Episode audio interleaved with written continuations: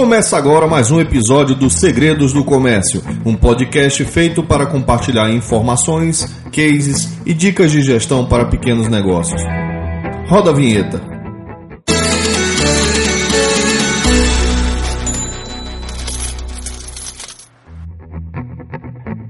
No episódio de hoje, o tema Proteja a sua empresa da crise cortando custos. Conheça 8 dicas infalíveis. Em tempos de crise, reduzir custos pode ser a salvação da sua empresa. Quando os índices econômicos do país começam a estourar e a inflação começa a pressionar toda a cadeia produtiva, subir preços é praticamente inevitável. Quem for mais ágil e firme na revisão dos seus custos sentirá mais lentamente os efeitos dessa crise. Em momentos assim, utilizar os recursos com mais eficiência pode se tornar uma grande vantagem competitiva, pois dessa forma será possível retardar ou amenizar repasses da pressão dos custos no preço final e, quem sabe, até atrair novos clientes.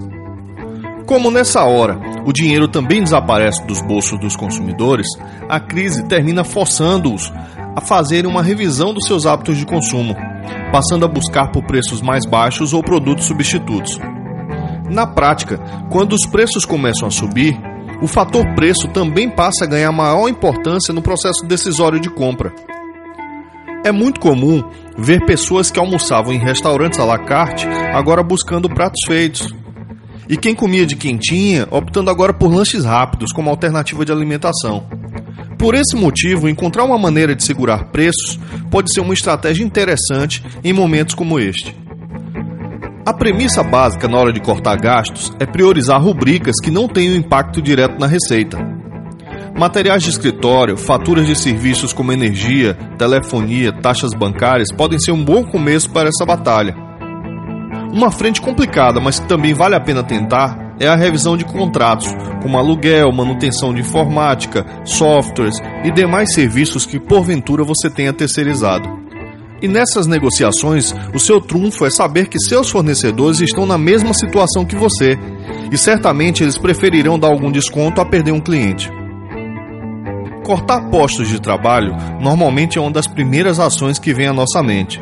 E pode ser uma boa alternativa, principalmente se você já tiver identificado problemas de desempenho dentro da sua equipe.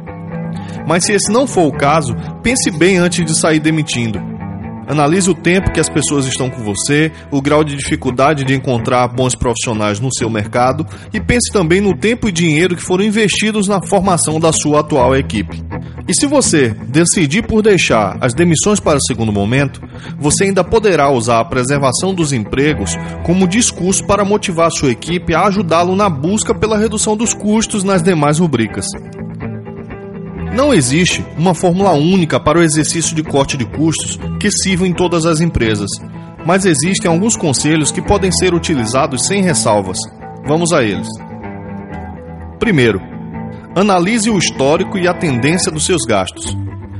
Revise todos os seus gastos, observando a representatividade deles dentro da sua estrutura de custo Faça comparações com períodos anteriores e dê maior atenção às despesas que apresentam maiores variações, seja para mais ou para menos. Essas variações já te mostrarão algumas oportunidades de redução. Segundo, não ignore pequenos gastos. Muitas vezes pensamos que pequenas despesas são inofensivas, mas somadas, elas podem afetar as finanças da sua empresa. Normalmente, pequenos gastos estão relacionados a gastos desnecessários. Sugiro que faça neles uma varredura detalhada. Terceiro, toda despesa deve ser justificada. Informe a sua equipe que toda solicitação de despesa deverá ser acompanhada das respostas de três perguntas: É realmente necessário? Pode ser reduzido? Pode ser postergado? Com essas respostas, você poderá decidir de forma mais consciente sobre aquela despesa. Quarto, aumente o controle sobre os gastos. Busque centralizar as decisões sobre os gastos em poucas pessoas. Outra alternativa é delegar grupos de despesa a cada funcionário. Por exemplo, a recepcionista pode ficar responsável por fiscalizar e reduzir as despesas de energia, telefonia, água e material de escritório Dessa forma, você desenvolverá aliados e o controle não ficará dependendo apenas de você. Quinto, estabeleça metas de redução. De posse do histórico das suas despesas, estabeleça um plano de metas de redução, mas sempre tomando cuidado para que essas metas não gerem impacto no faturamento. Busque acompanhar as parciais diariamente, semanalmente e mensalmente, a depender da natureza de cada despesa, e analise no detalhe cada desvio encontrado durante as medições. Sexto, envolva sua equipe nessa missão. Conscientize a todos sobre a necessidade de reduzir custos. Faça-os participar da composição das metas e mostre que trata-se de uma questão de sobrevivência. Mostre inclusive que esse processo visa poupar possíveis custos de pessoal. Porém, se for usar esse argumento, mantenha um tom racional e de preocupação. Ele não pode ser percebido como ameaça. Sétimo, seja austero e ágil na decisão. Cortar custos não é fácil.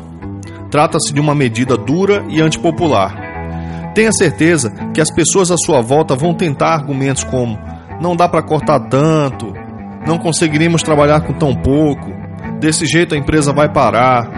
Você terá que ser forte e decidir rápido, pois as consequências de não fazê-lo podem ser irreparáveis.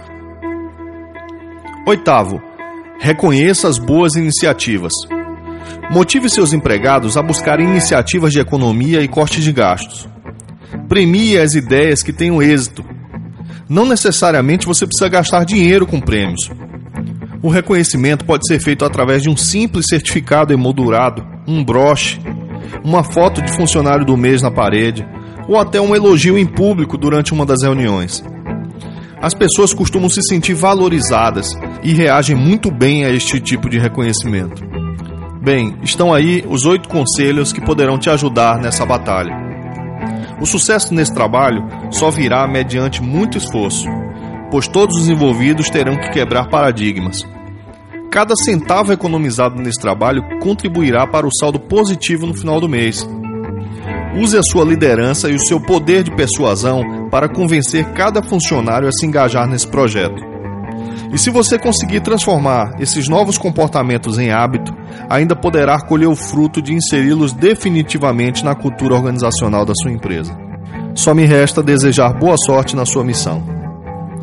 Bem, chegamos ao fim de mais um episódio. Espero ter contribuído positivamente para o sucesso do seu negócio. Em caso de dúvidas, sugestões de pauta e críticas, acesse o nosso site www.segredosdocomércio.com.br e deixe sua mensagem. E se gostou desse episódio, não se esqueça de compartilhar nas redes sociais. Um abraço e fiquem com Deus.